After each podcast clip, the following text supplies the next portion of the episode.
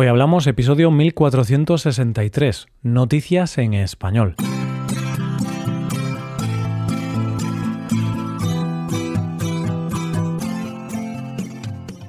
Bienvenido a Hoy Hablamos, el podcast para aprender español cada día. Que es llevar tu español al siguiente nivel, que es mejorar tu gramática y enriquecer tu vocabulario. Te animo a hacerte suscriptor premium para acceder a un montón de contenido para usar en tu rutina de estudio puedes hacerte suscriptor premium en nuestra web, hoyhablamos.com. Hola oyente, ¿cómo estás? La vida está llena de rutinas sanas y los jueves con las noticias es una de ellas. En primer lugar, conoceremos un mapa sonoro muy relajante. A continuación, hablaremos de una empresa que ofrece un servicio un tanto curioso y para terminar conoceremos una preciosa historia de amor. Hoy hablamos de noticias en español. Las ciudades, en general, son caóticas y ruidosas.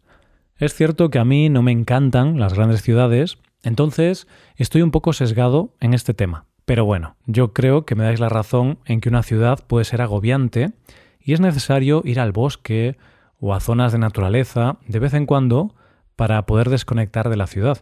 Y precisamente de bosques es de lo que vamos a hablar en nuestra primera noticia de hoy. La ciencia dice que estar en contacto con la naturaleza, estar en bosques, es beneficioso para la salud. Cuando tú llegas a un bosque, de repente ya no tienes ese bullicio en tu cabeza, y tu cuerpo y tu mente se tranquilizan, y ya no sientes esa tensión del día a día. De hecho, los médicos dicen que estar en contacto con la naturaleza de los bosques no es solo bueno para la reducción del estrés, sino que también nos sirve para bajar nuestra tensión arterial y reforzar nuestro sistema inmunológico.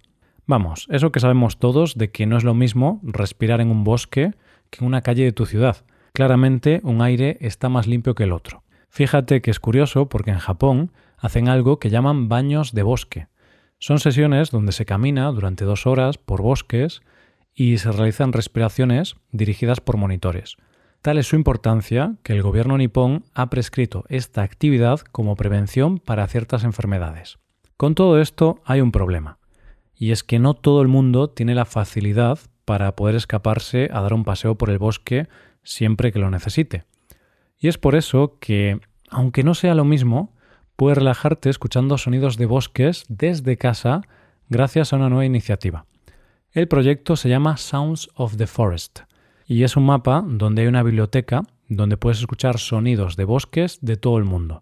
Esta iniciativa surgió en Reino Unido en un festival llamado Festival de la Madera y busca la conexión del ser humano y los árboles a través de diferentes disciplinas artísticas. Tengo que reconocerte que cuando vi esta noticia entré en la página y probé diferentes sonidos y es una experiencia muy relajante que además te permite viajar a través de los sonidos de la naturaleza. Si te dejas llevar por los sonidos, reconoces diferentes cantos de pájaro, diferentes animales, el agua, fluir, el viento o el mecer de las hojas. Y fíjate si es algo que la humanidad necesitaba, que dicen los creadores que cuando crearon el mapa pensaban publicarlo y que se quedara ahí sin hacer nada más. Pero ha sido tal la demanda que han decidido seguir creciendo la biblioteca añadiendo nuevos sonidos. Una cosa muy interesante es que cualquiera puede aportar los sonidos del bosque que tenga cerca de casa. Es una iniciativa que ha tenido mucho éxito y que nos permite sacar varias conclusiones. Una, que la humanidad vive en un continuo estrés y ansiedad y que necesitamos relajarnos más y reconducir nuestro estrés. Y dos, que con iniciativas como estas podemos descubrir lo diferentes que son los distintos ecosistemas, no solo al visitarlos, sino que cada uno tiene su propio sonido. Eso me parece mágico. Vamos con la segunda noticia tengo que reconocerte que cada día me sorprendo más de las ideas que tiene la gente para crear negocios de la nada. Y en algunas ocasiones yo veo una línea muy fina entre lo que es brillante y lo que es un timo. En nuestra segunda noticia de hoy vamos a hablar de un negocio que para pensarlo hay que tener cuando menos mucha imaginación. La protagonista de esta noticia se llama Ekaterina y ha creado una empresa llamada Phoenix en referencia al ave fénix, que como sabes resurgía de sus propias cenizas. Ella, cuando tiene que explicar su empresa, la define así. A veces, para volar alto, tienes que empujar fuerte desde abajo, Por lo tanto, la caída no es el final, sino el comienzo del camino. Recuerda que el ave fénix arde en llamas para renacer a una nueva vida. Este es un símbolo real de la lucha por ti mismo y tu futuro feliz. Por ahora, con la información que tenemos, podemos comprender que es una empresa que te ofrece un servicio para que te reinventes o que crees algo nuevo cuando estás en un momento bajo. Puede que estés pensando que cursos o terapias que prometen esto los hay a patadas. Hay muchos cursos de este estilo. Entonces, ¿qué tiene este servicio de especial? Pues porque lo que ya ofrece es quizá un poco más extremo y lo de empujar desde abajo se lo toma de manera literal. Lo que ella te ofrece es fingir tu propio funeral. Sí, has oído bien, tu propio funeral. Como dice ella misma, te daré la oportunidad de despedirte de un bajo nivel de vida, quemar irrevocablemente los puentes hacia un pasado aburrido, repensar la vida y llegar al éxito personal sin errores. No solo revivirás la fe en ti mismo y en un futuro feliz, sino que también recuperarás tu gran misión, potencial y amor por la vida en toda su diversidad. Este servicio te lo ofrece de dos maneras. La primera, y más barata, es lo que llama funeral online. Este servicio tiene un coste de unos 16.000 euros y es terapia de estrés para miedos y ansiedades, que sirve para experimentar la sanación divina. Con esta terapia, dice ella, que puedes cerrar capítulos de tu vida y resurgir de tus cenizas. La segunda opción es la que ella denomina como inmersión total. Esta opción tiene un coste de unos 58.000 euros y te da la posibilidad de ser enterrado vivo durante una hora. Esto es un funeral completo y que se adapta a las creencias religiosas del cliente. Se entierra a la persona durante una hora y según explica no supone ningún problema para la vida de las personas porque dentro del ataúd hay oxígeno suficiente para 5 horas. ¿Qué se gana con esta experiencia? Según la creadora de esta experiencia, un resurgimiento obligatorio con una conciencia renovada de su misión, renovadas ganas de vivir y sirve para evaluar su vida y amarla, comprender su misión y desbloquear su potencial. Es decir, que cuando sales de ese ataúd, sales resurgiendo de tus cenizas. Entraste como una persona que no sabía qué hacer con su vida y sales como el ave fénix. Sinceramente, no sé si es una idea brillante o un timo, pero seguro que es una experiencia diferente. Si haces esto un fin de y luego alguien te pregunta, ¿qué tal tu fin de semana?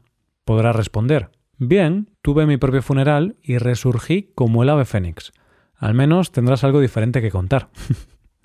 Llegamos a la última noticia de hoy. En un mundo donde abrir Twitter ya supone un estrés porque sabes que va a haber alguna polémica, leer noticias buenas y positivas es como una ventana que te permite respirar. A veces los usuarios de Twitter nos regalan historias bonitas, y en nuestra última noticia de hoy vamos a conocer una historia digna de una comedia romántica. En esta noticia tenemos tres personajes. Una mujer que trabaja en una librería cuyo nombre en esta red social es Judith Rico un chico y una chica. La que cuenta esta historia es la librera, y según ella, esta historia es de lo más bonito que le ha pasado desde que trabaja en esta librería.